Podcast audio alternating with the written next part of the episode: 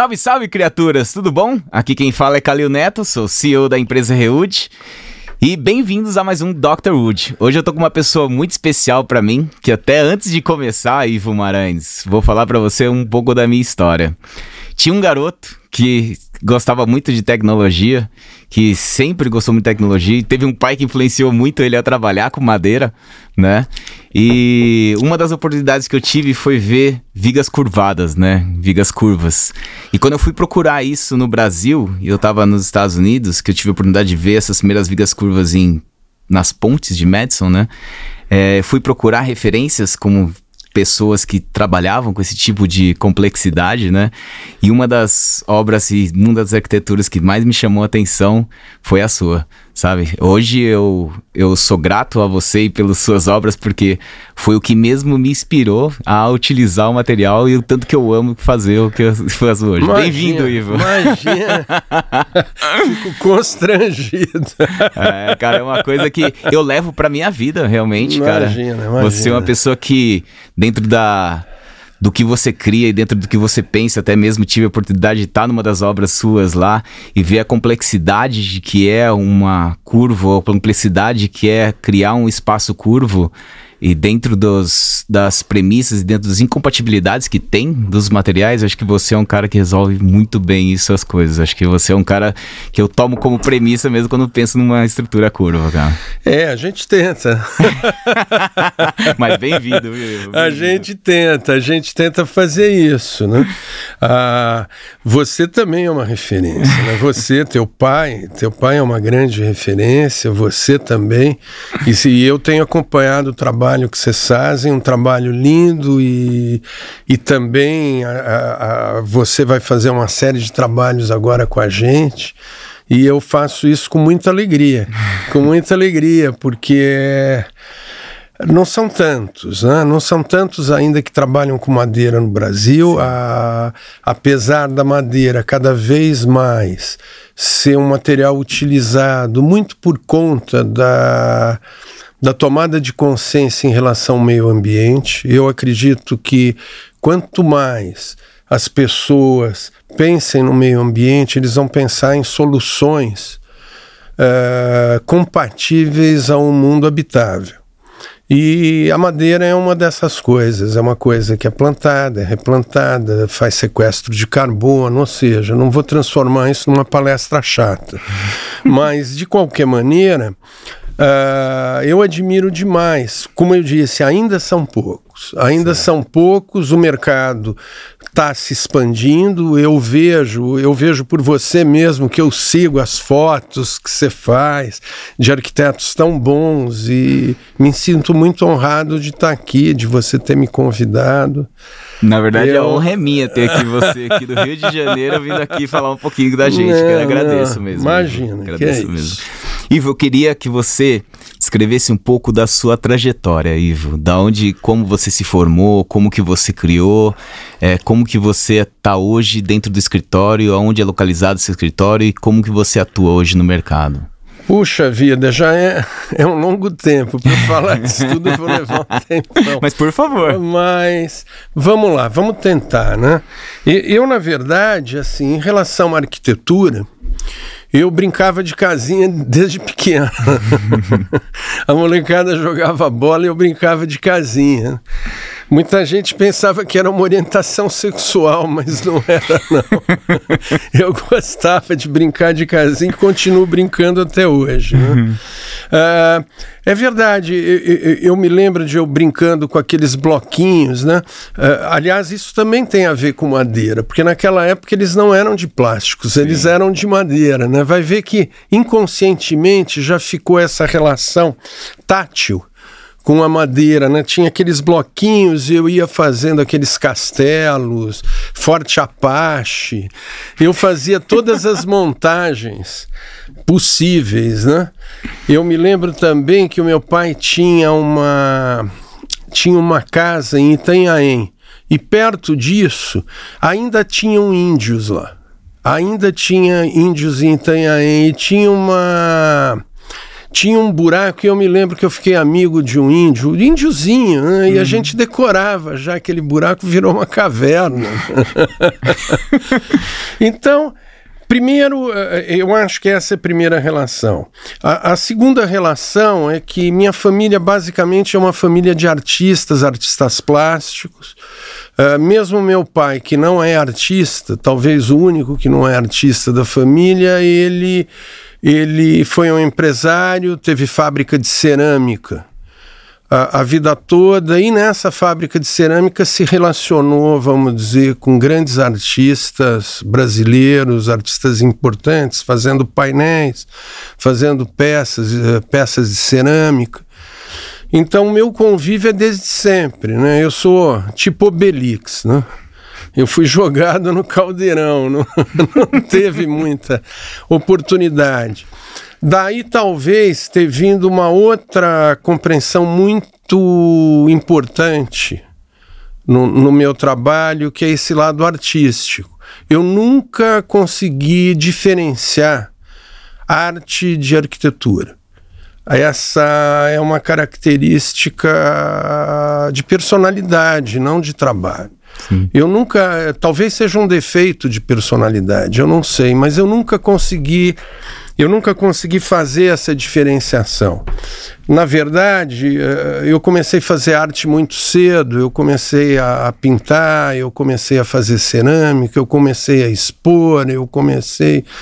Eu, muito cedo, muito, muito cedo, eu já mandava para Salão Paulista de, de Arte Moderna com nove anos de idade. Então, é a arte sempre fez parte da minha vida. Né? A arquitetura é uma arte um pouquinho diferente. Hum. Ela é uma arte que parece um pouco com, eu costumo dizer que ela parece um pouco com um cantador, com, com uh, um cantador repentista nordestino. Ela depende de um mote. Tem alguém que tem que dar um mote, você segue, a pessoa segue, essa pessoa normalmente é o cliente. Depois do cliente são os engenheiros, são as pessoas que estão participando, depois as fábricas que vão. Ou seja, é sempre esse diálogo, é uma obra de diálogo. Nas artes plásticas, Realmente, você não vai sair na rua perguntar para o jornaleiro o que é que você vai pintar, você está me entendendo? É uma, uma coisa mais solitária.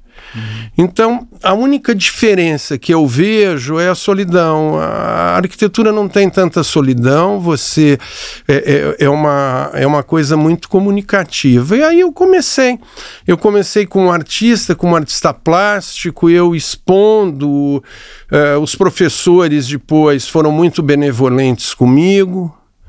Uh, eu faltava demais por causa das exposições. Quando tinha uma Bienal, era dois, três meses para montar uma exposição e os professores foram. Eu tenho muito a agradecer a eles terem me aguentado e, e terem me dado presença quando não deveriam ter dado. Mas uh, me formei, me formei em arquitetura aqui em São Paulo, comecei a trabalhar em São Paulo, sou paulista, e depois, uh, por um projeto, era um projeto industrial, eu teria que ir para o Rio de Janeiro e esse projeto ia durar, vamos dizer, seis meses. E aí fui para o Rio, o projeto não durou seis meses, depois de seis meses teve mais seis meses e fui ficando no Rio. Uh, aí nessa, nesse meio tempo eu conheci o Burle Marx e o Burle Marx foi uma pessoa fundamental para eu ter ficado no Rio. Quer dizer, foi, foi a pessoa que me fez ficar no Rio. Para ficar próximo dele, ele dava almoços praticamente, uh, vamos dizer, não digo todo domingo, porque ele viajava bastante, mas ele dava almoços nos domingos no sítio, eu ia para os almoços, obviamente conhecia outras pessoas ligadas ao mundo da arte, da arquitetura. E fui ficando, ficando, tô até hoje. Aí, que, o que, que eu posso dizer mais? Aí eu fiz uh, sociedade, fiz. Hoje a gente tem um escritório, você me perguntou, é um escritório que eu tenho um sócio, um sócio que é belga. o Mathieu. O Mathieu. um cara sensacional. Um cara sensacional. O Mathieu foi meu estagiário. O Mathieu foi meu estagiário, depois foi arquiteto de escritório, hoje ele é meu sócio. É uma pessoa fabulosa, adoro conviver com ele. E, e a gente tem um escritório em Ipanema, ou seja, nada mais carioca, na rua mais carioca que a Nascimento Silva, onde morava o Jobim. Impossível. e ali é, lá, lá é que é o nosso muquifo, lá é que a gente faz a nossa bagunça, as nossas maquetes. E por esse vai, vai, vai indo pelo mundo de arquitetura, e quando eu digo mundo, é mundo mesmo, porque a, a gente fala trabalho no Rio. Hoje, hoje o lugar talvez que eu tenha, que nós tenhamos menos obra é no Rio mesmo. Mas a, a base é lá. Sim. A gente trabalha de lá para todos os lugares. E é muito gostoso trabalhar no Rio também. Mesmo quando você sai assim do escritório, está todo mundo sujo de areia, vindo da praia. trabalhar no Rio é assim, né? É assim, é isso que é bom. Trabalhar no Rio, você tem sempre a prainha ali do lado. É isso. Mas, Ivo, e a gente sabe, assim, que a sua arquitetura não é uma arquitetura normal, é uma arquitetura que ela tem um diferencial, tem um ponto artístico dentro disso, né? E eu queria entender mais é, sobre as suas referências dentro desse seu, desse, dentro da sua trajetória e como que você chegou nessa, realmente, nessa concepção de referência arquitetônica plástica. Vamos lá. A, a, as minhas referências, as minhas referências são realmente muito mais do mundo das artes plásticas, da literatura, do que da, da arquitetura propriamente dita. Né? Uhum. Eu tenho algumas referências arquitetônicas, por exemplo, eu tenho referências arquitetônicas negativas. E essas, sim, essas me perturbaram. Eu me lembro que na época da faculdade, nos anos, no fim dos anos 70, o, o, o Le Corbusier era praticamente um deus e a e vamos dizer, e toda uma teoria derivada, vamos dizer, do Le Corbusier era a Bíblia. Então, por exemplo, a Bíblia era por uma arquitetura. Já me irritava tremendamente o nome por uma arquitetura. Eu falava, isso é ridículo. Por que, que a gente tem que ter uma arquitetura? Aí já respondendo diretamente a tua questão. Quer dizer, você ter uma arquitetura, em primeiro lugar, não fazia o menor senso. Le Corbusier suíço, um frio danado ali. Por que, que eu tenho que fazer a mesma arquitetura que se faz na Suíça? Sim. Não havia, para mim, lógica nisso. Não era uma questão de ser antirracionalista, pelo contrário. Racionalmente, eu não, não concordava nem com o nome 1, um, e nem com essa ideia de uma internacionalização de um único tipo de arquitetura. Então é, eu já tinha eu tinha já uma certa revolta dentro da faculdade, isso me causou problemas uh, e causou amigos também. E uh, agora, o que, que acontece? Eu sempre quis ser o mais livre possível dentro do que eu estava fazendo. Existe uh, na arte existe uma, um debate sobre o mundo que a gente vive. A gente não vive um mundo que, que essa arquitetura, vamos dizer, de loja, ela, ela, ela fa faz parecer, você está me entendendo? Uhum. O mundo não é organizado, você está me entendendo? Uhum. Como dizia, dizia o Saramago, o, o, o, o, destino desconhece a linha reta, você está me entendendo? Legal isso daí, isso eu vou notar, isso daí eu vou notar, o destino desconhece a linha reta. Você está me entendendo? A gente acha que o destino é um alvo, né? e você vai jogar uma seta, essa seta vai retinho e chega no teu destino, isso não é verdade. Isso não é verdade, isso não corresponde à verdade da vida. Né? E, e, e, e, o mundo que a gente vive, a contemporaneidade nossa, ela muitas vezes é explosiva, muitas vezes ela é quebrada, muitas ela não é organizadinha como como muita gente tentou fazer parecer. Eu, por exemplo, adoro as obras do Mies van der Rohe. Eu sou um admirador do Mies der Rohe. Mas uma vez pergu perguntaram para o Einstein, o Einstein tinha uma mesa terrível, que era uma bagunça danada, eram milhares de apostilas, de papéis, de não sei o que lá. Falou, uh, o, o, o, repórter falou, normalmente uma, uma mesa confusa, ela é ela, vamos dizer, é um espelho de uma cabeça confusa. Ele falou: bom, se eu seguir o seu mesmo raciocínio, eu fico pensando o que, que é uma mesa vazia. Legal. Era Einstein, quer dizer, era um homem muito inteligente. Mas o que ele falou não é uma coisa apenas retórica. Você ninguém vive uma casa vazia. Ninguém vive uma escola vazia, vive experiências, vivem coisas que vão marcando a vida das pessoas. Eu sempre trabalhei com isso, eu trabalhei com o mundo que a gente vive hoje. E às vezes o nosso mundo ele tem quebras, ele tem eu mesmo, a minha cabeça não é muito linear, não. Então, falar ah, arquitetura é loura, ela é uma expressão do mundo que a gente vive, que, que eu vejo o mundo, entendeu? a minha maneira de ver o mundo. Né? Isso eu espero muito de, dos outros arquitetos, principalmente os novos. Eles têm materiais novos para serem usados. Quando eu falo isso, eu falo também aqui no Brasil se usou não só um tipo de arquitetura como um único material. Isso tinha lógica, sei lá, até a construção de Brasília, porque ninguém sabia fazer nada. Então fazia aquela mistura, né? que é que nem um bolo de, de, de, de, de, de, de, pedra, cimento e, e ferro e água, e tá bom. Ok, mas tem outros materiais, Sim. tem outra maneira de você poder enxergar, é muito mais amplo do que isso. Então eu sempre tive essa curiosidade enorme, a curiosidade me acompanhou a vida toda e eu tenho um orgulho enorme de ainda estar tá me acompanhando.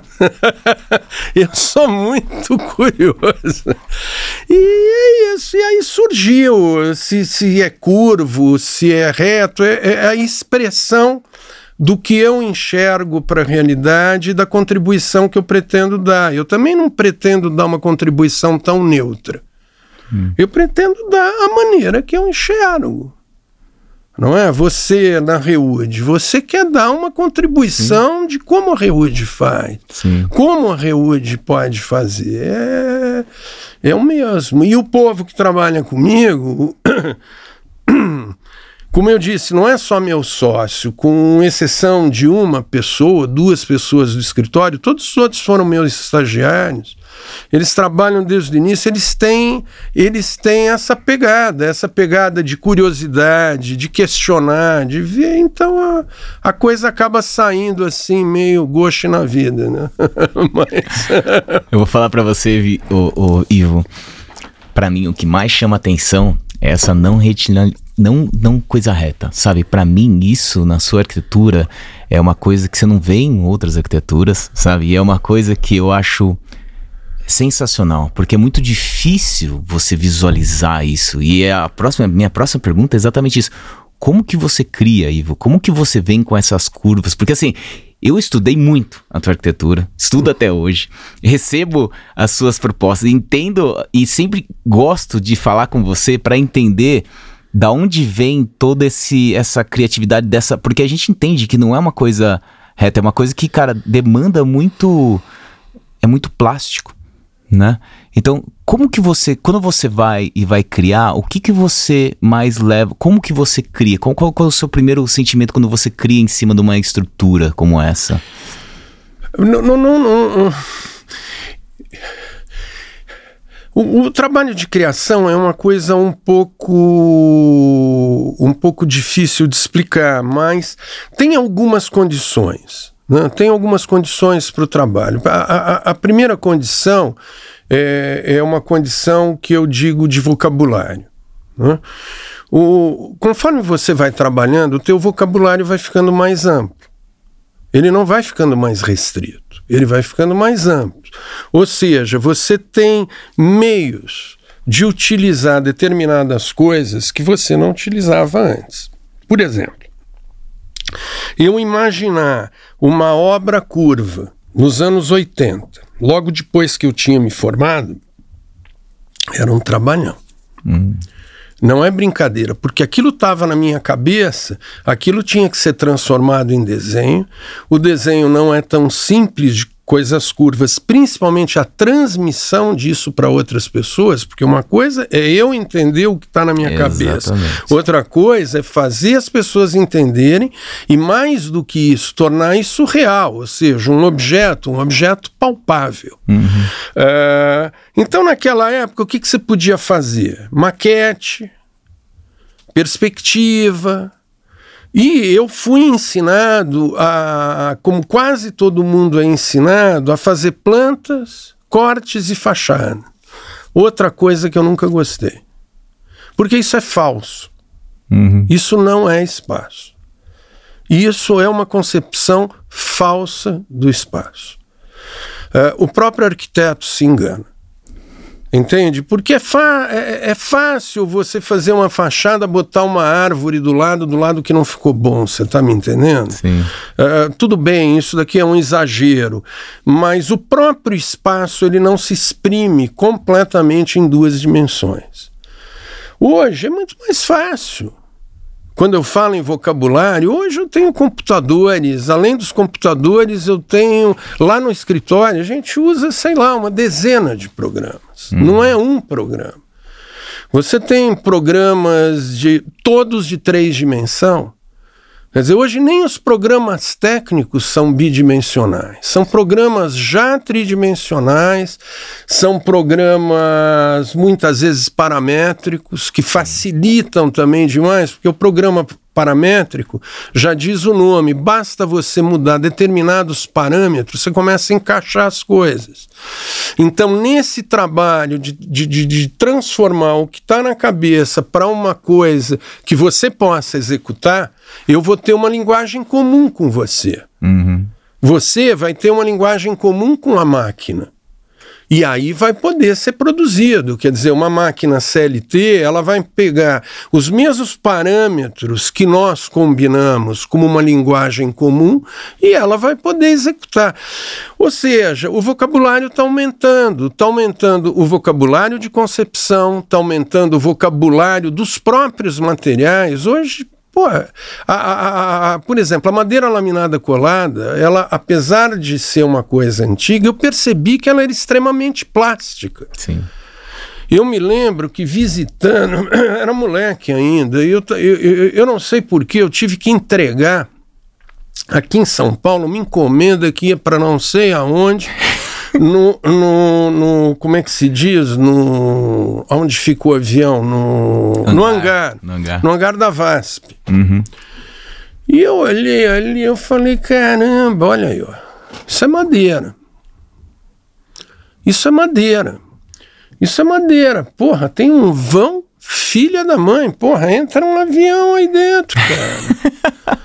Entra um avião aqui dentro e, e pô, a madeira dá para fazer curva. Então essas coisas vão te. É, é, é a curiosidade, uhum. é de você olhar, não é? Sim. Não é? O, o, o, tem uma coisa bíblica que eu acho assim incrível, uma história bíblica que, é, é, na verdade, é uma interpretação de uma história bíblica que o, o Moisés viu uma sarça ardente. Aonde é que está? E, e, e é, era, era uma, na realidade, era uma árvore que pegava fogo e não se consumia. A pergunta é: aonde é que está o milagre? E aí, vários estudiosos chegaram à conclusão que o milagre foi Moisés ter observado isso. Porque as pessoas iam passar direto.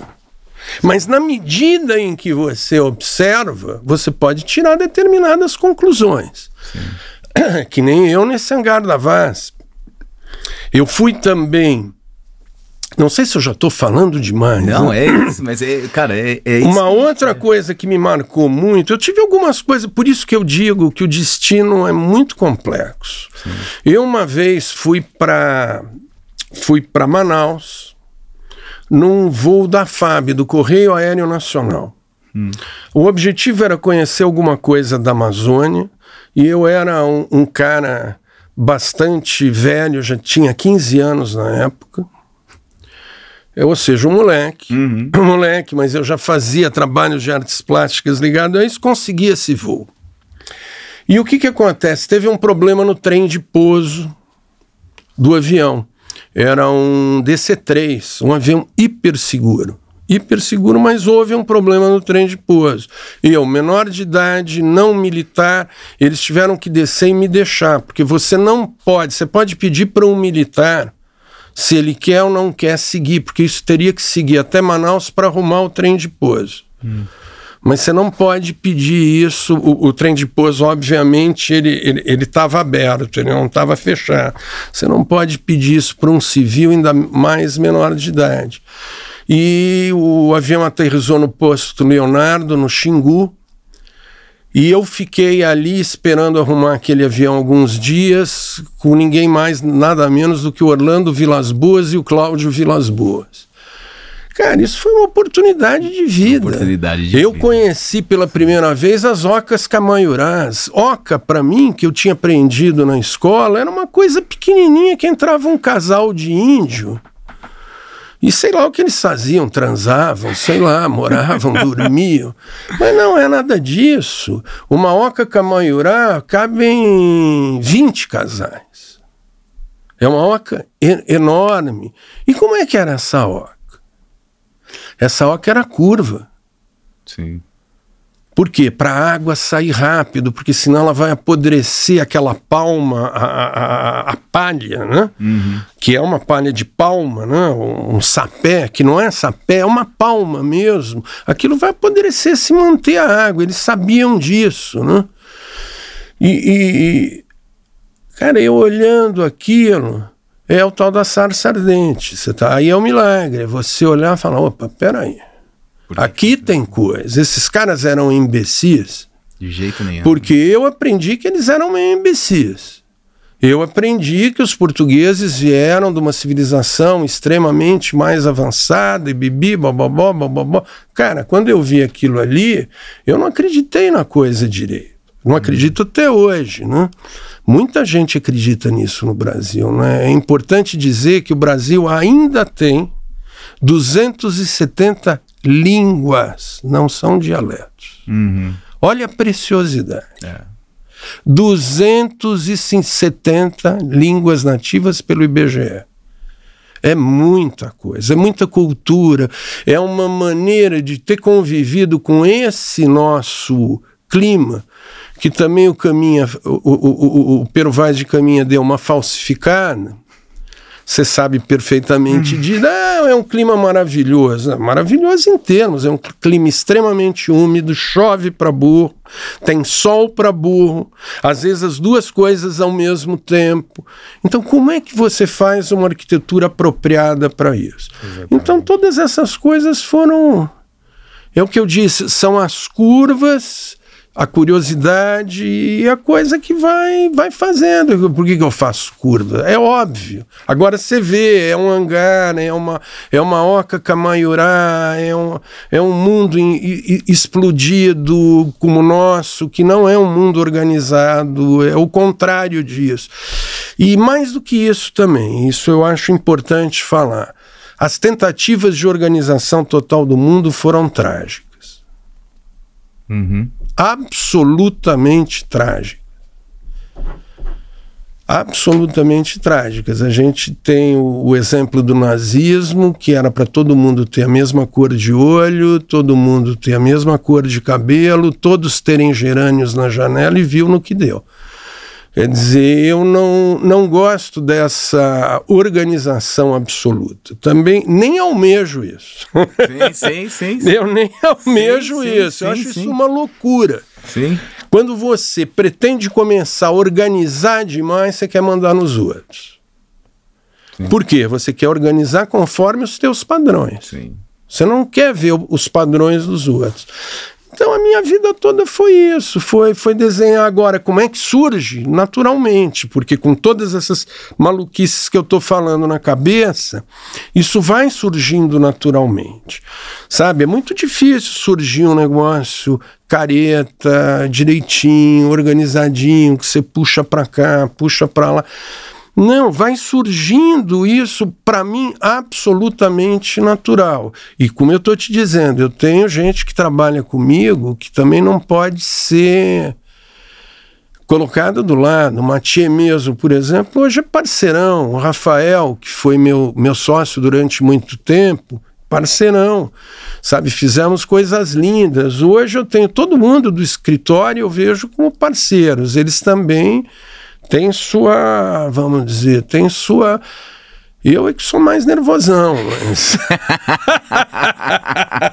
mas tudo nasce de. Cara, é, é, é, Ivo, acho que isso é. Foi muito bonito, cara. Foi muito bonito mesmo. E era realmente o que eu esperava ouvir de você. E eu queria realmente deixar isso mais claro, porque isso reflete muito nas suas obras, do jeito que você pensa, do jeito que você cria, sabe? E quando você fala em é, não pode ser igual e tem que ser tudo diferente, e você vê a diferença, que até mesmo que você falou de uma casa na Suíça, numa casa no Brasil, é uma coisa que meu pai fala sempre, é a tropicalização né, disso. Então a gente tem sim referências, mas a gente sempre tem que pensar aonde nós estamos, dentro do clima que nós estamos, dentro da utilização claro, de onde nós estamos e a sua tropicalização.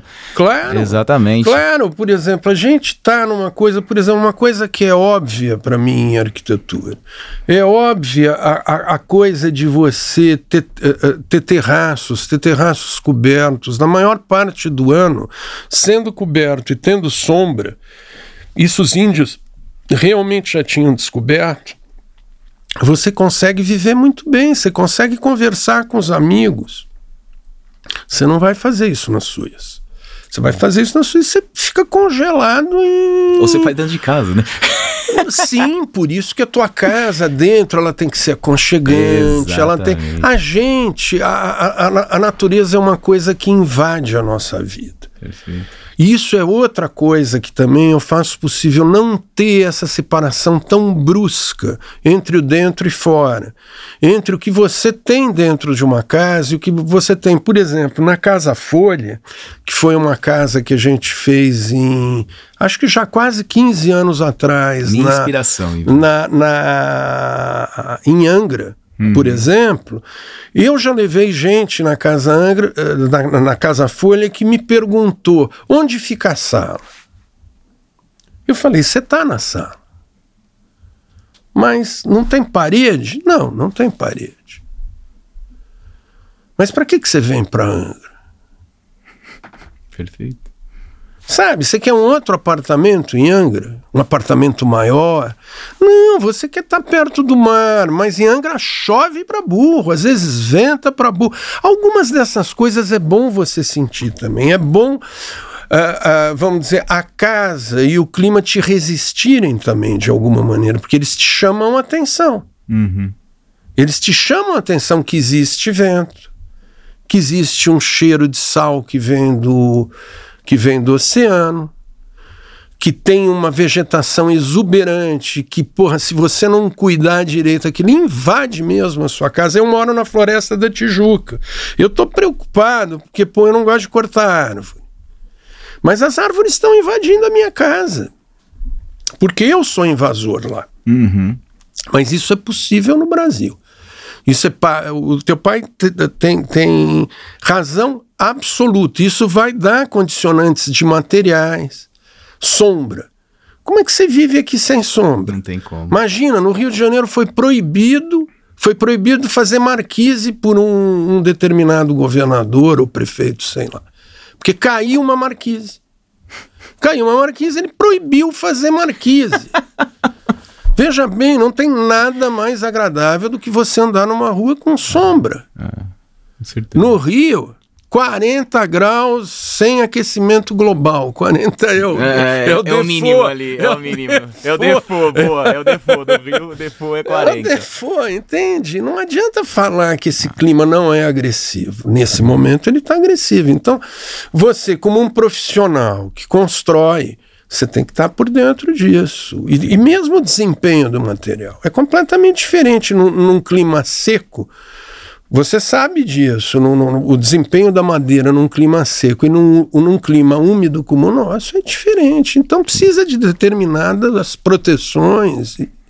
Enfim, é isso. É, eu acho que essas experiências que você falou, que você tenta trazer nessa tropicalização da sua arquitetura, eu acho sensacional, que é trazer realmente é, o, o, o que você está esperando. Se você está em Angra, você está querendo sentir essa experiência, está querendo ter essa experiência. Não é um grande apartamento, é realmente uma. É uma outra experiência. Ah, é uma outra maneira de você sentir. Ah. Entende? Você está numa escola, por exemplo, uh, nós fizemos algumas escolas em que o aluno, quando muda de ano, ele muda também a, a, a, a experiência dele da sala de aula, a experiência de espaço é um espaço completamente diferente. Em outras escolas, quando o cara vai chegando mais do ensino médio, coisa e tal, as paredes são o oposto do que eram na, na minha época. Você vê, é, é, é, é, uma maneira de gritar contra isso. Por exemplo, as paredes todas podem escrever nas paredes. Hum. Então os alunos vão lá e escrevem e deixam mensagens. Isso é visto pelos professores, é visto muitas vezes pelos pais dos alunos e eles dão mensagens mesmo. É bom que sejam ouvidos, né? Hum. Hoje a gente não trabalha com o, o, trabalho. As crianças, cara, têm um iPad na mão, Sim. têm um celular na mão. Elas não suportam mais aquele ambiente ordenado militar de uma sala de aula, onde tem um cara lá, um tipo um sargento sargento falando, as outras ouvindo e obedecendo. Não é mais assim o mundo delas. O mundo delas, elas estão acostumadas agora a dirigir o mundo. Sim, sim. elas têm aparelhos que, que, que vão propiciar, em grande parte, isso. Né? Todo mundo tem medo desses aparelhos. Não, esses aparelhos estão mudando. Simplesmente a gente tem é que fazer, uh, vamos dizer, ambientes adequados para isso. E eu tento. Eu realmente tento isso não só em casa, mas numa escola, num templo. Não, não é? O templo, você quando chega num templo, você também muda de sintonia. Sim. Você muda de energia. Ah. Né? Por exemplo, se você pegar os templos japoneses, tantos templos budistas, isso daqui foi desde os, desde os shintoístas, eles já faziam isso. Por exemplo, aqueles jardins de pedra seco e você colocar o, o, o, a, a, pedra em volta do templo, né? o pedrisco em volta do templo. Bom, uma pessoa, vamos dizer, mais racional eu não tiro a razão dela, fala, bom, é óbvio. Ele bota isso, porque o tal, numa, numa casa que é de madeira e papel, uhum. é bom que ele saiba quando tem alguém se aproximando. Aquilo lá é um alarme. é possível que seja, ou, ou, é possível que funcionou como um alarme. Mas eu te garanto uma coisa: um sujeito que vem da rua, ele vem numa velocidade. Ele não consegue entrar nesse templo japonês na mesma velocidade ele diminui a velocidade da pessoa. Hum. Quando a pessoa vai entrar no templo, ele vai ver aquelas, aqueles panos caindo, que nós vemos muito em restaurante japonês, ele Sim, vai ter que se inclinar. Rebaixar, exatamente. Ou seja, ele já vai entrar de uma maneira diferente. Diferenciando. Sim. E é isso que a gente gosta. Eu adoro isso. Sensacional. sensacional. Eu adoro isso. que eu tô aprendendo. eu adoro isso. Agora, quando você for no restaurante japonês. Mas eu sabia disso, meus sócios são japoneses e eles já me explicaram que a gente. E tem um restaurante que eu gosto muito em Moema que ele tem isso daí e foi lá que eu aprendi, cara. Eu acho sensacional, sensacional mesmo. E uma das, das características, principalmente quando se fala em materiais, né? E você é uma das, un... uma das únicas ou das pessoas que re... realmente é, utiliza o material e seu grande potencial, que é a madeira laminada colada e seu engenheirada. Né? Que você tenta realmente trazer sua arquitetura, né? vou dizer assim, é, não quadrada, mas mais é, plástica, né? Para a estrutura de madeira. E quando você trabalha com madeira, Ivo, e a gente vê que você tem bastante trabalho de madeira, o que você procura na madeira? E por que você traz realmente a madeira para isso? O que, que te leva realmente a utilizar a madeira dentro das suas características?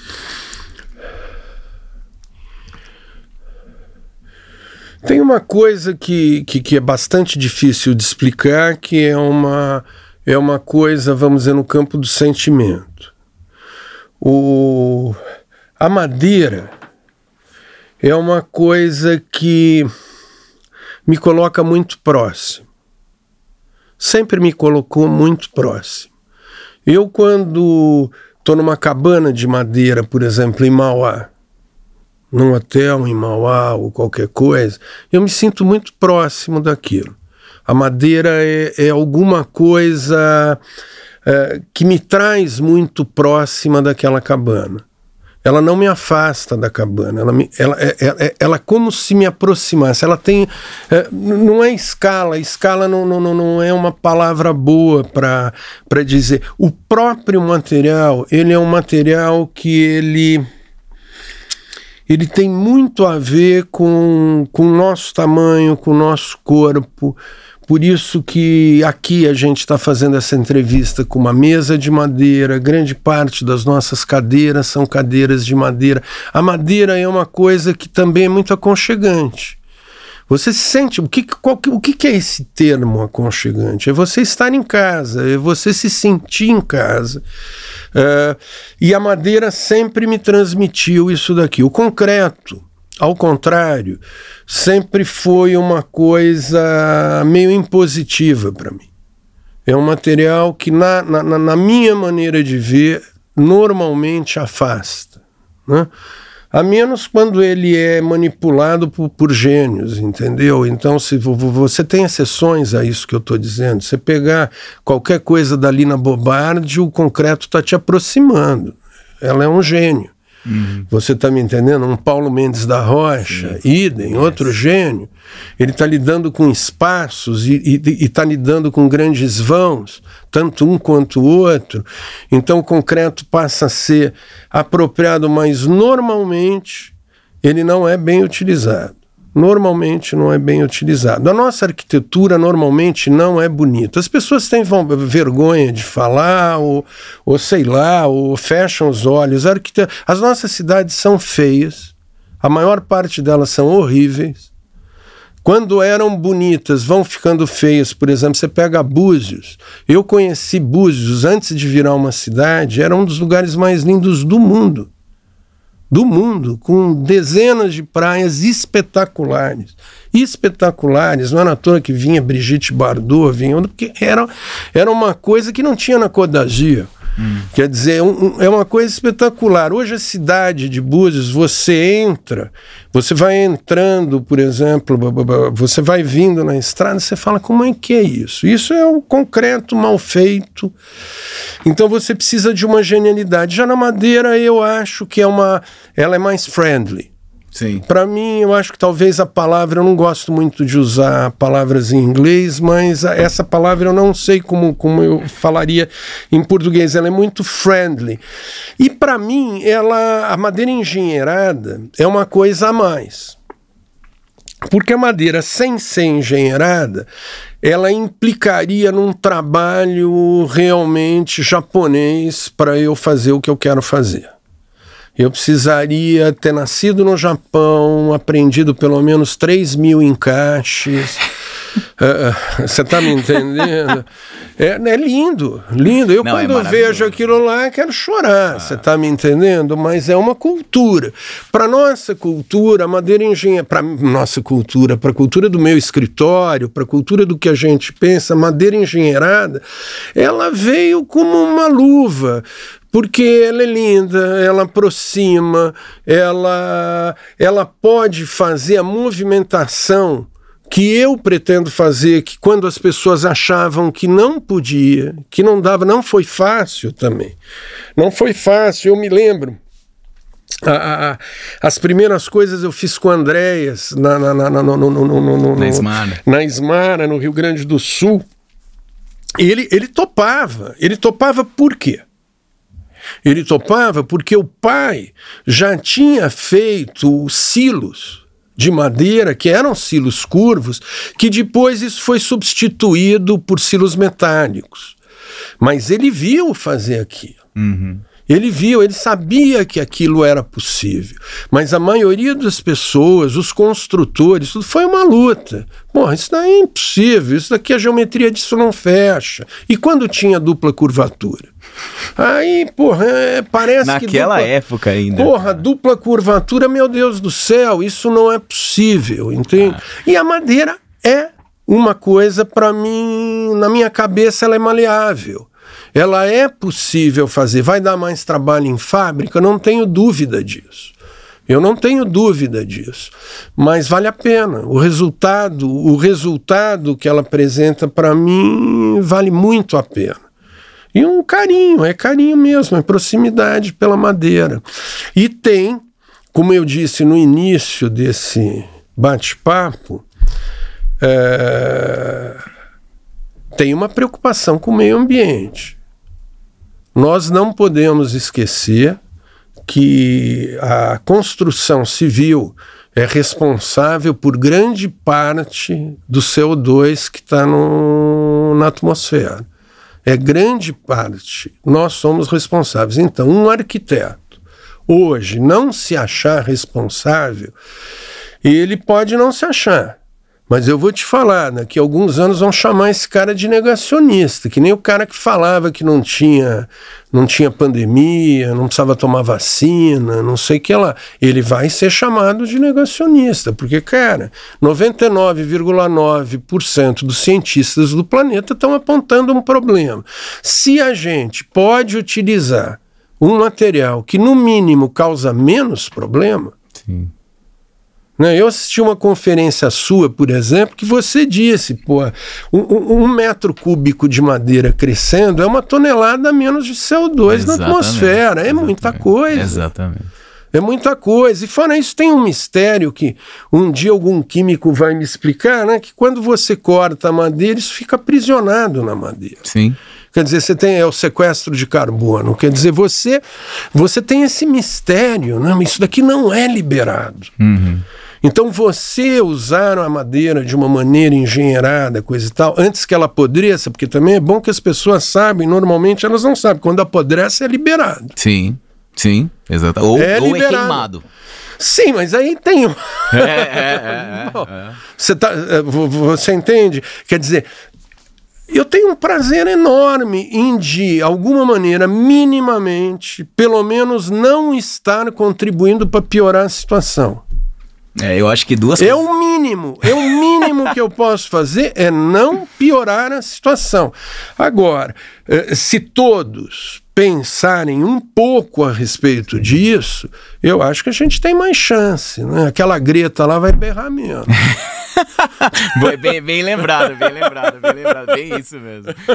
Acho que duas coisas muito legais que você falou, Ivo, foi a curva, né? A curva em si, até as pessoas que não sabem, hoje a Reud tem possibilidade de fazer curvas, a gente faz peças de até 32 metros de comprimento, né? E quando a gente faz uma curvatura, principalmente quando, mesmo que a gente tenha esses programas de cálculo e tudo mais, a gente plota de um para um para seguir exatamente o desenho que foi feito por vocês. E daí para realmente acertar aquela curva. Pô, sabe? estamos fazendo. É um trabalho. espero que você vai fazer esses 32 eu vou fazer, eu vou fazer, esses eu vou fazer. Esses 32 metros numa nova obra que a gente está precisando lá a na, gente vai fazer lá isso na Joatinga, no Rio. A gente vai fazer acontecer.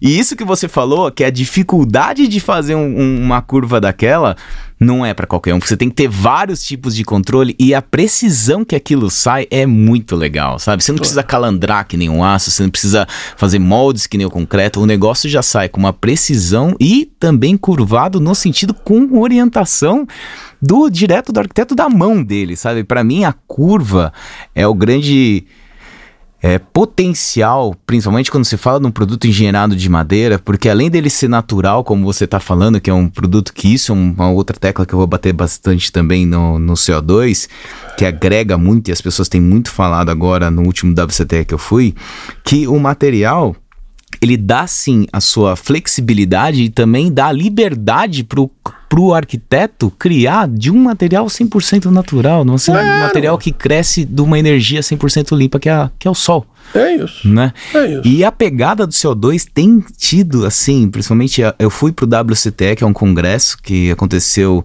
em, na, na, na Noruega, né, em Oslo, né? E Lá se tem falado tanto e tanto dessa pegada e os incentivos fiscais e os incentivos do governo para a utilização, porque, como você falou, não precisa fazer tudo em madeira.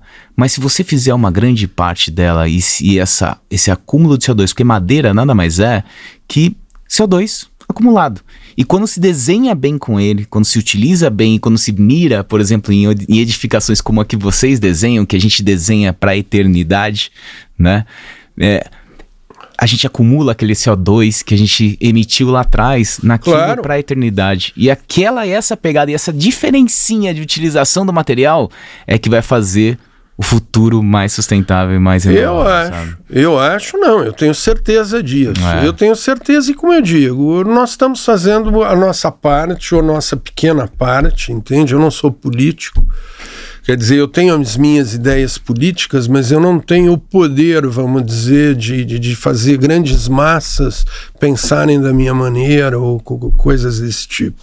O que eu posso fazer é é estar tá consciente de um problema gravíssimo que a gente está vivendo. Sim. Assim, a gente está aqui nesses últimos meses, a gente vê furacão em tudo quanto é lugar, há mudanças de temperatura bastante comprováveis que são por influência humana.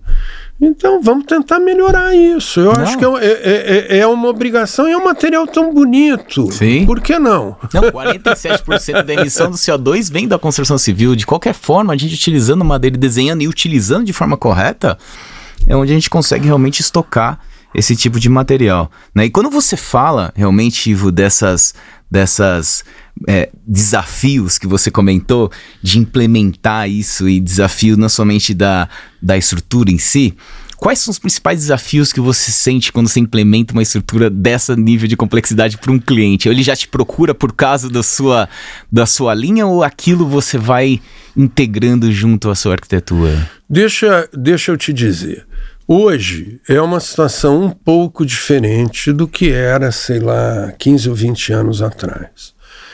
Ah, antes você tinha que convencer completamente um cliente, Sim. o que não é fácil. Não é fácil, porque ele nunca viu, ele não sabe como aquilo vai ficar, ninguém gosta de ser cobaia, você, pô, eu vou ser o primeiro a fazer. Pô, imagina como foi a Casa Folha. Entende? Imagina se isso não vai dar certo. Não, na Casa Folha.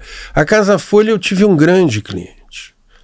Eu costumo dizer um, uma coisa que eu acredito completamente. Eu digo que, que uma, uma, uma, uma construção Uhum. Vamos dizer, alguma coisa que você vai construir, ela é que nem um, uma banquetinha de três pés.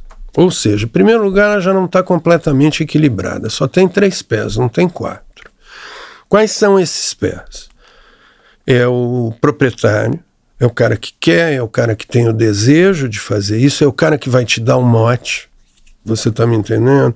É o arquiteto, um outro pé que o arquiteto e toda a equipe de projetistas que vão fazer esse sonho do cara ser, ser possível. E tem vocês, que são os caras que vão fazer isso virar verdade. Uhum. Vão virar esse sonho e os projetos virarem verdade. São os construtores, são os fabricantes. E esses três pilares precisam estar absolutamente de acordo. Porque eu vou te dizer, cara, se um deles falhar, cai o banco. Sim que é tripé, não é, não tem quarto. Uhum. Então, no caso da Casa Folha, o tripé foi perfeito, todo mundo que trabalhou, trabalhou muito bem, mas principalmente o, o, o dono da casa, ele comprou ideia desde o início. Ele comprou uma ideia, entende? Ele achou demais aquilo ali e resolveu apostar naquela loucura.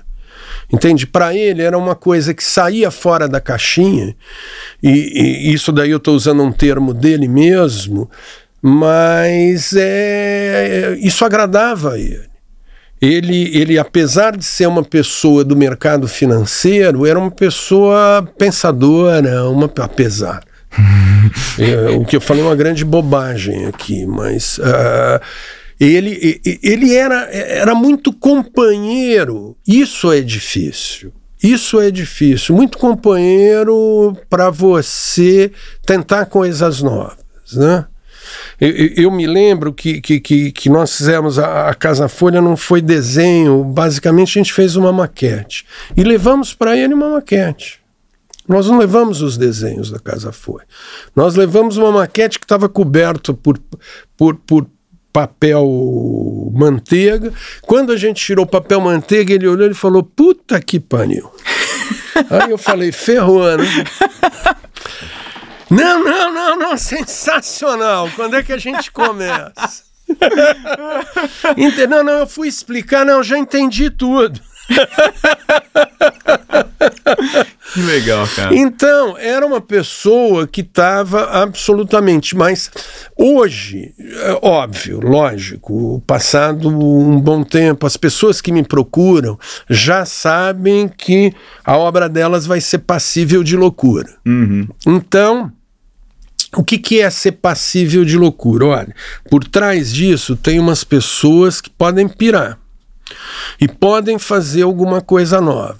Isso é bom? É bom num primeiro momento. No segundo momento, e isso é importante, principalmente para a meninada nova que vai entrar, as pessoas tendem a recuar para o lugar comum. Uhum. É, uma, é uma coisa humana de, de, de proteção. Uh, o entusiasmo vem com essa vontade do novo, você está me entendendo? Sim. Mas quando você apresenta o novo e fala, porra, esse maluco está me dizendo que o novo é para valer, eu só estava sonhando com isso. Quando você fala, ó, isso é para valer, vamos fazer isso, o puta que pariu já pode ser diferente vai falar, porra, vem aqui, mas cara, porra. Ou muitas vezes adora, leva para casa, pensa um fim de semana, um amigo fala, você é louco. Você vai fazer esse negócio, você. Então você tem no... normalmente um, um, um, um, movimento de pêndulo. Uhum. Um movimento de pêndulo. Lógico que com o tempo você se acostuma a isso. E você tenta fazer o cliente entender que, ó, oh, você me pediu isso. Sim. Olha, eu estou te respondendo que você não abandona o que, que você acha bacana. Não sou eu que acha bacana, eu estou fazendo para você. Ou o teu cliente vai gostar se for uma, uma coisa corporativa, ou se for. Você está me entendendo? Sim. Então você tenta levar de alguma de uma maneira uh, esse movimento pendular, mas isso vai até o final da obra até o final. Isso não para. Isso é, é um jogo de negociação. A arquitetura faz parte da arquitetura. Ser um bom vendedor. Você tem que vender.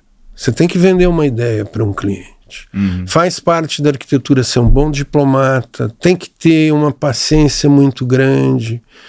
E o cliente também tem que ter paciência com você. E aí vai, vai rolar tudo bacaninha vai ficar tudo, tudo muito bem, mas não existe esse mundo, esse mundo de conto de fadas que pô, você achou a princesa ou o príncipe encantado e aí já tá tudo certo, é só casar e morar no, no castelo. Não, não, não, não rola isso aí não. É, é um movimento pendular, Sim. mesmo hoje que já me procuram por causa disso. Entende? Já nos procuram por causa disso. É, esse movimento é um movimento que a gente tem sempre que enfrentar, falar, porque tem um passo na frente, dois passos para trás, às vezes três passos para frente de novo, e assim a gente vai dançando até o final da obra. Ivo, você teve a oportunidade de trabalhar fora do país, né? A gente tem Sim. até em Punta Cana, até vou contar para você uma história que esse ano eu tive em Punta Cana. Aí eu tava lá no, no resort com a minha família, falei, e meu pai tava junto, falei, pai, tem uma obra aqui que eu sou apaixonado, gostaria de muito de conhecer, tal, não sei o que. Não, vamos lá, filho, aluguei um carro. Tentei chegar lá na casa, né? mas daí depois eu descobri que não dá para entrar na praia. Aí eu não consegui ver a casa, mas eu tentei, eu tentei chegar. Não, lá. era só me falar que. eu falei, eu não vou ligar hoje pra ele e falar assim, ó, oh, eu queria entrar aqui na imagina, casa pra dar uma olhada. que teria... é uma casa que eu. Até, eu... Qual, qual que é o nome da casa aí? Desculpa. A casa. Casa de Punta Casa de Punta Eu, eu chamo de casa de Punta, Punta Cana, Cana, exatamente. Eu, eu, lá no escritório, a gente. Esses nomes, eles vão vindo, né? Que nem Casa Folha, Casa Onda. A Casa Sim. Onda não. A Casa Onda talvez seja uma que foi concebida concebida como onda mesmo, Sim. né? Porque o, o mar estava muito violento quando eu tive na primeira vez no terreno, estava me molhando, eu estava com medo de cair. Eu falei, eu vou me vingar, eu vou botar umas ondas. Aqui. a casa onda. Eu, a casa onda é onda mesmo, mas a normalmente a gente chama no escritório com o nome dos clientes, mas depois você sabe que os clientes não gostam muito Sim. de que, que, que isso fique público, por isso vão botando nomes mais, mais simples. Como eu não gosto de, de iniciais ou coisas e tal, a gente bota uma coisa mais poética. Mas nessa casa de Punta Cana que você fez, que eu acho que eu tive a oportunidade de estar na Simonã quando estava usinando as peças. Por é. acaso, estava lá na Simonã, na França. Ah, essa daqui é a do Ivo Varandes. Ah, puta vida.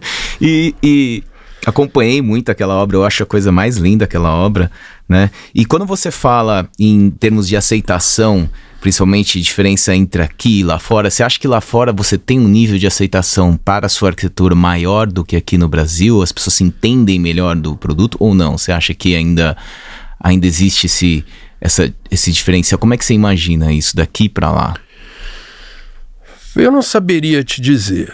Eu sei que tem muita gente pedindo para a gente fazer coisas lá fora. Agora mesmo, no escritório, a gente está fazendo Uh, um hotel grande na, na Costa Rica, a gente está fazendo um trabalho, agora vai iniciar um trabalho no Havaí, vai, enfim. Vai Dubai, você teve Dubai, Dubai na, Dubai. Na, na, na, na Arábia Saudita, enfim, tem, tem trabalhos. Se aceita, eu acho que a arquitetura hoje, isso é importante dizer, a arquitetura hoje fora do Brasil está vivendo uma outra época. Nós estamos no rescaldo dos anos 50, 60 ainda no Brasil. A gente está tentando lentamente sair disso. Mas hoje você tem arquitetos que trabalham com concreto agregado com fibra de vidro, tipo Zaha Hadid. Você tem arquitetos que trabalham com madeira, porra, arquitetos maravilhosos, maravilhosos, mudando inclusive sistemas de cálculo de madeira. Uhum. Você também sabe disso. Você tem arquitetos que trabalham com aço, como os ingleses, com arquitetura high-tech.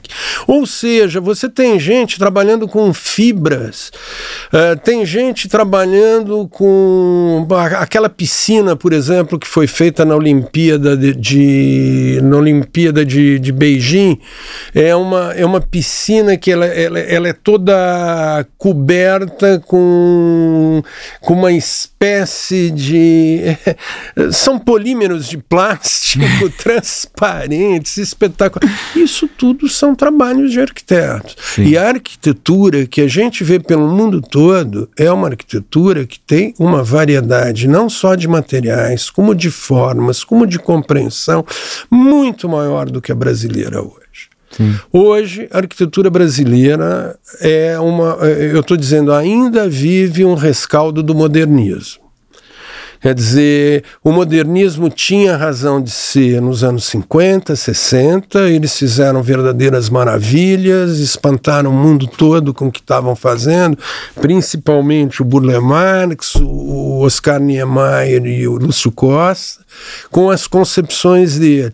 Mas não são únicas, muitas não são mais válidas. Né? A concepção de cidade, por exemplo, que tinha o o, o, o, Lúcio Costa não é mais uma concepção válida, é uma concepção anticológica que você divide a cidade, faz as pessoas transitarem daqui para lá, tudo de carro. Quer dizer, hoje você quer reaproveitar o centro da cidade, você quer, você quer fazer as pessoas utilizarem a energia que já existe no lugar. Quer dizer, o mundo mudou. Nós aqui também temos que mudar. É óbvio que lá fora vão aceitar mais fácil. Mas também tem resistência. Você pegar, eu já fiz coisas para americanos, americanos na hora de fazer uma casa são bastante conservadores, até mais do que nós. Sim. Eles ainda gostam daquele estilo e o vento levou deles e. é, é, isso aí, eles são conservadores. Não, não, há dúvida que são conservadores. No caso da Casa da Punta Cana, era um americano que já me procurou por causa disso. Ele tinha as mesmas qualidades do dono da Casa Folha, foi um outro cliente que eu sou amigo hoje, considero amigo uh, anteontem jantei com, com o irmão dele que veio para cá uma das coisas para me ver e são, somos amigos realmente. E lá realmente em Punta Cana vale a pena falar um pouco sobre a madeira laminada ali, porque ali apresentava desafios que graças a Deus nós não temos aqui no Brasil de tá. de furacão. A, a, o, o, nós tínhamos que obedecer às normas, basicamente, da, do estado da Flórida, porque a República Dominicana ela não tem normas em relação a furacões. Então, como essas normas existem no, no, no, no, estado da Flórida, eles preferem seguir essas normas. E as normas dizem basicamente que não pode sair, vamos dizer, muito a grosso modo, teu pai que me perdoe, que não pode sair nada voando quando bater um ventinho de 300 km Exatamente, exatamente. De 300 km por hora. São 300 km é, por hora. É. Essa casa, eu não diria que já recebeu, mas ela já recebeu no furacão Maria 250 km por hora. O furacão ele ganhou força e atingiu a ele atingiu Porto Rico a 350. Entendi. Mas aí é uma raridade, tanto é que acabou com 80% de Porto Rico. Uhum. 80%, eles ficaram sem energia um ano. Então é uma coisa violenta. Então a gente tinha, em primeiro lugar, que levar isso em consideração.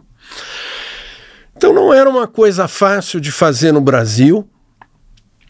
Uh, a gente procurou basicamente os canadenses. Sim.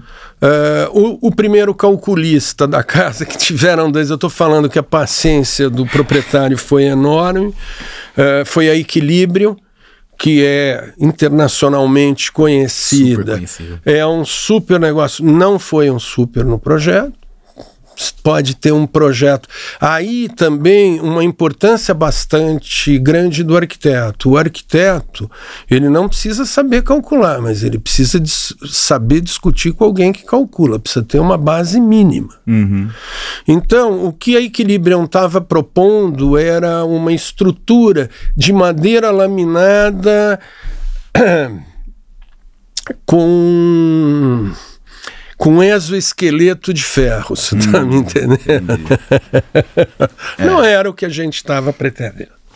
Não era de, de forma nenhuma o que a gente estava pretendendo. A gente ia executar isso no Canadá, até pela proximidade da obra, e acabamos mudando tudo isso para Simonã, porque um dos caras visitou o escritório e falou: a gente topa fazer a gente topa fazer do jeito que você está querendo e no preço que o cara está querendo pagar, porque nos interessa fazer essa obra. E fizeram, e, e essa obra aqui para o Brasil, eu acho que teve, teve algumas coisas importantes. Por exemplo, nós usamos vários, vários, vários programas para fazer a casa. Lá eles usaram programas como você usa, eles, eles mudam, por exemplo, coisas feitas com rinoceros, coisas então vai mudar para o CADWork, que são programas, vamos dizer, para utilização em CNC, coisa e tal. Mas se você pensar, essa casa ela foi basicamente feita por computador. É. Ou seja, o desenho foi de uma precisão muito grande. Muito grande. Foi a primeira experiência que a gente tem de 1.700 metros de cobertura feita por computador. E aí eu tenho que narrar uma coisinha para vocês, porque quando eu cheguei em Punta Cana, eles mandaram toda a madeira e mandaram os montadores. E foram dois montadores montar a casa inteira a de casa inteira, 1.700 metros. Tudo curva. Eu cocei a cabeça e eu tinha convencido o, o, o proprietário para fazer com a Simonã. Eu falei, esses caras estão me ferrando. Os caras, se você visse, pareciam piratas, todos tatuados, com um computador velho. Eu falei, esses caras, pô. Sem condição.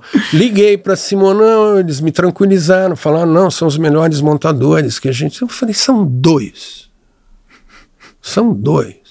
Bom, esses dois caras montaram aquela casa em dois meses, sendo que um não retornou para a França porque se namorou com uma. Eu tenho esses problemas também no Brasil. se namorou lá com uma. Uma. Uma. Uma. uma uma dominicana. Uma dominicana e, e ficou, ficou, por lá. Ficou por lá mesmo. O pessoal da Simonã me xinga até hoje. por causa disso. Por quê? Porque era uma coisa milimetricamente definida. definida. A construção feita aqui no Brasil era uma, é uma construção com ajuste centimétrico. É. O que você faz é uma coisa diferente, é um ajuste milimétrico. Então isso tem certas complexidades. Isso daqui foi muito legal em Punta Cana ter essa experiência com uma, um, pô, tinha curva realmente em tudo. Não. Lá eu exagerei. Não, lá era completamente nossa. Não tem era... uma peça, você também e tudo pá pá pá pá entra aqui, vai. Nossa, perfeito. Aquela obra eu acho a coisa mais linda. Até e fiquei foi... chateado daquele dia não poder entrar. Falei, nossa, é, mas próxima meu... vez você Era for... meu sonho quando te boto lá, lá, te boto lá dentro. Te boto... Quem não conhece aquela casa, vale muito a pena procurar a casa de Punta Cana de Maranhos, que é coisa mais... Legal, obrigado. Meus parabéns, aquela que obra para mim. Gosta. E eu vi ela sendo usinada no CNC em cinco eixos, assim, é uma coisa... é inacreditável. É inacreditável. É, é inacreditável. E falando em arquitetura, Ivo, tem uma boa pergunta para você, cara. O que é arquitetura para você, Ivo? Arquitetura para mim é um meio de expressão. É um meio para mim me exprimir.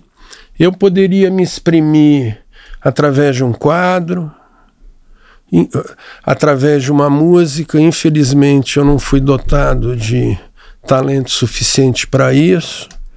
Através de uma poesia, é uma maneira de exprimir o, o, o estar no mundo, entende? Eu estou no mundo, não é exprimir o Ivo, é exprimir essa possibilidade de relação com as pessoas. Eu estou aqui, eu estou junto com você.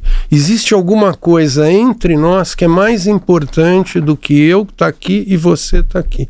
Eu quero exprimir isso. Uh, arquitetura, estou exprimindo com arquitetura. Se amanhã não for com arquitetura, vai ser com outra coisa. Ah, mas é uma maneira. Eu sou uma pessoa que eu preciso me exprimir. Se eu não me exprimir, ah, a coisa fica feia.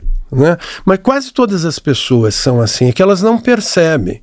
Elas não percebem. Né? O, o, o, o Mar Morto, por exemplo, ele é salgado não é por falta de chuva. Ele é salgado por falta de saída. Hum. Chove, só que não sai água de lá. Então você também pode se salgar. Então eu sou uma pessoa que tem uma grande necessidade de expressão. E a arquitetura foi uma maneira, como artes plásticas, como cenografia, às vezes. Veja bem, é uma coisa. É, é, é, e outra coisa, é, é, é, uma maneira de se relacionar com as pessoas e expressar esse momento de relação, que para mim é, é, de uma importância total. Eu eu, eu, eu, fico dentro da vida dos meus clientes, eles ficam dentro da minha também. E isso, isso para mim é o que vale a pena. E a arquitetura é tudo isso. Né? A arquitetura é eu sou apaixonado por isso. O que, que eu vou fazer? Não, dá pra perceber. É que nem beba. Eu também não tenho como largar. é Ivo, eu, o nosso tempo acabou, mas queria muito agradecer você por ter vindo, muito pelo seu tempo, cara. Saiba, saiba que você sempre foi e sempre vai ser uma inspiração pra gente, de, principalmente pra mim, quando se desenha com madeira. E eu adoro muito o seu trabalho. Obrigado mesmo, cara. Olha, eu que agradeço, estou aqui com a maior felicidade e, como eu disse no início, eu admiro demais o trabalho que você faz, porque você, além do trabalho da Rewood, você tem um trabalho como esse que a gente está fazendo aqui, que é um trabalho de divulgação de um, de um ponto que precisa ser muito divulgado. E você tem essa facilidade. E você tem essa facilidade. Uh, não só num meio acadêmico, que o teu pai, por exemplo, conseguiu fazer isso de maneira brilhante, mas você tem essa facilidade de um meio não acadêmico, que eu acho até mais importante. Desculpa, mas eu acho até mais importante. As pessoas precisam saber. Sim. Então, cara, parabéns, continua assim. Obrigado Só mesmo. não anda muito de moto. Pode deixar, vou, vou deixar isso anotado aqui também. Gente, obrigado, muito obrigado aí. Espero que vocês tenham gostado, viu? Tenham um bom dia. Até mais. Obrigado, viu?